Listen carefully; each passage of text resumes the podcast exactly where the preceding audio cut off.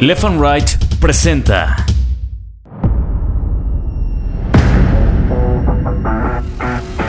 Bitácora de Guerra, un podcast de largo aliento. Cuando nos forman, todos los niños se empiezan a burlar de mí. Toda la escuela se empieza a burlar de mí. Yo tuviera una estatura medianamente dentro de las normas y pues según esto poder ser feliz, ¿no? Ese sombrerito de charro que se pone Cuauhtémoc Blanco cuando empieza a dar la vuelta olímpica en la cancha del Azteca, yo se lo di.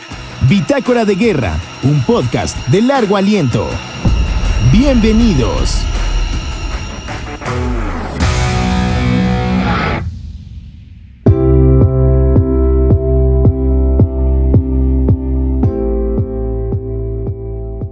Día 115.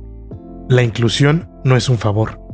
Inclusión es dar la bienvenida. Hola, ¿qué tal? Soy Daniel Guerra y te agradezco una vez más que estés escuchando este podcast y que nos hagas comentarios, que nos mandes mensajes, que nos sigas en las redes, que veas los clips que estamos realizando para ti y para que veas todas estas infografías que estamos poniendo ahí en arroba bitácora-de-guerra en Instagram y en Facebook. También en todas las redes andamos ahí como bitácora de guerra. Muchas, muchas gracias. Y sí, la inclusión no es un favor Inclusión es dar la bienvenida. En capítulos anteriores he hablado de lo hiperactivo que era de niño, que no podía estar quieto y que siempre andaba buscando qué hacer. Una vez, en el kinder, se nos ocurrió poner todas las mesitas como en trenecito y brincar de una a otra, a ver quién lograba dar toda una vuelta como un tipo de circuito, y ahí estábamos jugando. Pues yo, a la hora de intentarlo, no alcanzo a llegar a la mesa que seguía y me doy con el filo de la mesita, me descalabro en la frente. Y todo porque mis pasos no eran grandes, mis brincos no eran grandes, eran muy chiquitos, muy pequeños, pero yo lo intentaba. Ya después me, me llevaron al hospital, me cosieron y hablaron conmigo y me hicieron prometer que no debía yo hacer eso otra vez con los niños.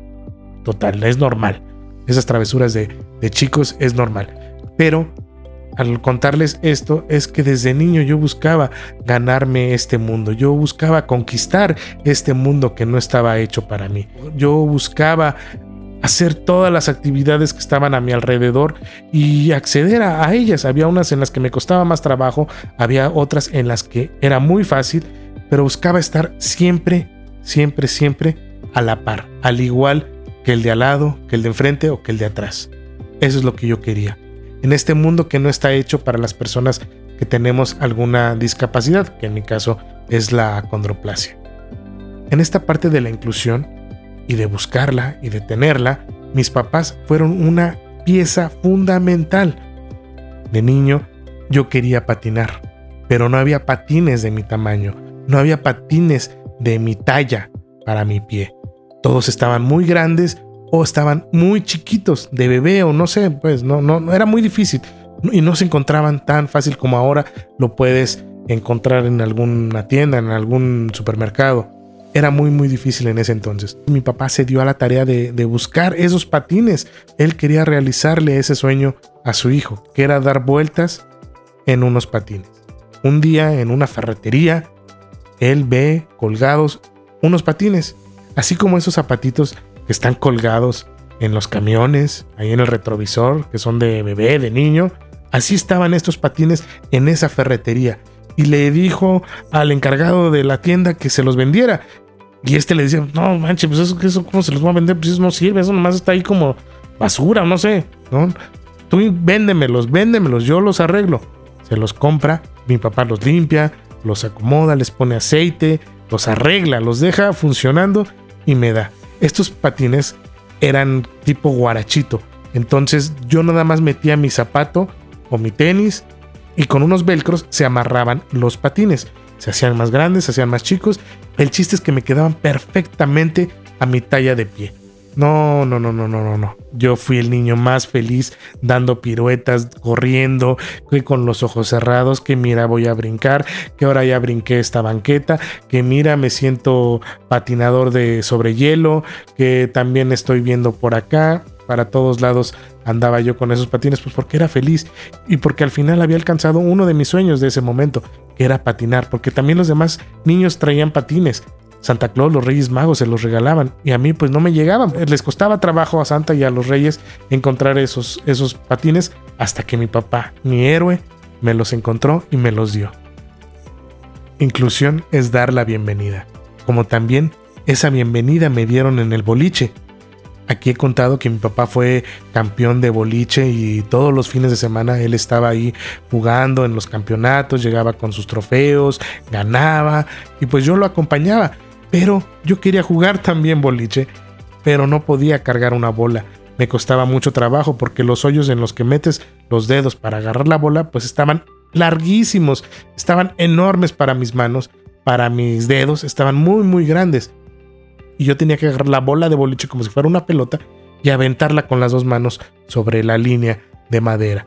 Así es como yo jugaba. Yo no estaba convencido, me frustraba y yo veía a todos los demás niños que lo agarraban de una forma normal y lo hacían, pero yo no podía. Así es que llega mi héroe una vez más, que es mi papá, y le pide a la gente que está ahí en el boliche a ver de qué forma pueden taparle los hoyos que ya tenía mi bola de boliche y hacerle unos nuevos conforme a mi tamaño, conforme a las medidas de mis dedos, logran hacerle esos hoyitos y yo soy otra vez un niño muy feliz porque puedo jugar boliche con mi bola personalizada, logro meter chuzas, que era lo que yo quería. Y todo gracias a mi papá, que se apropia de esta inclusión y me da la bienvenida. Y así como estas anécdotas, tengo muchas. También jugué béisbol y se complicaba un poco, pero al final encontramos una solución. Yo bateaba, eso sí lo podía hacer, pero no podía salir corriendo porque mis pasos eran más cortos. Entonces, al momento en el que yo llegaba a la primera base, pues ya la bola ya había llegado. Entonces me ponchaban, marcaban out y perdía. Y así no podía llegar a una segunda y mucho menos a una tercera base corriendo. Porque se complicaban, mis pasos eran cortos.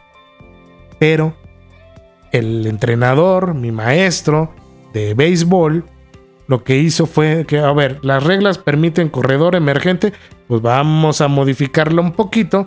Tú vas a batear en el momento en que conectes un hit o un home run, tiene que salir tu corredor emergente, que era otro niño, y iba pisando ya las tres almohadillas para poder llegar y meter una carrera. O sea, sí, era un trabajo en equipo entre mi corredor emergente que corría y yo que metía mis hits o home runs. Y así pude jugar béisbol y también fui un niño muy feliz. Y no nada más en los deportes o en las travesuras, también en la música. En la casa respirábamos, tomábamos, cenábamos música. Mi mamá tocaba el piano, tocaba el órgano, daba clases de, de música, componía canciones y yo quería también tocar piano, pero también se dificultaba yo no alcanzaba con mis dedos a tocar los acordes. Yo nada más alcanzaba a tocar el do, re, mi, fa, sol de ida y de vuelta.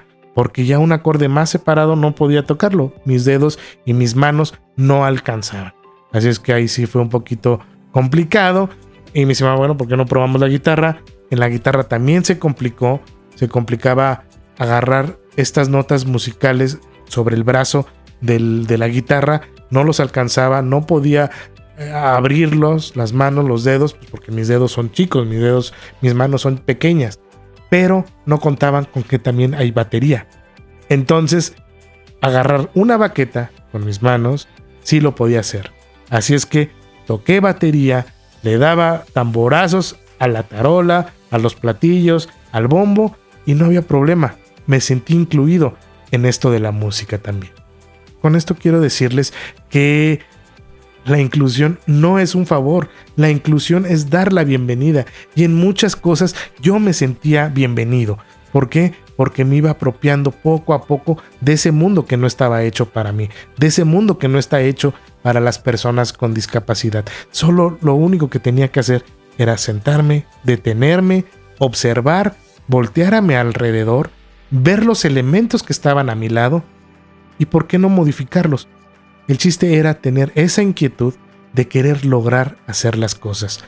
Lo repito una vez más, detenerme, voltear a mi alrededor, ver qué elementos tengo, apropiarme de ellos y poco a poco ir conquistando este mundo que muchas veces no está hecho para las personas que tenemos alguna discapacidad.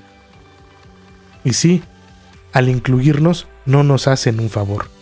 Al incluirnos nos están dando la bienvenida. Esto es Bitácora de Guerra. Nos escuchamos pronto.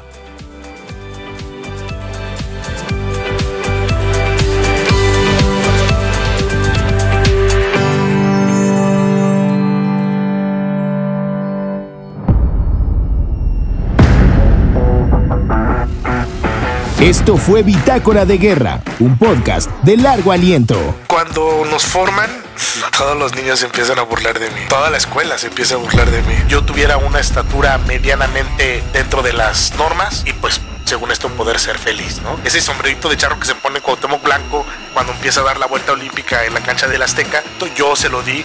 Bitácora de Guerra, un podcast de largo aliento.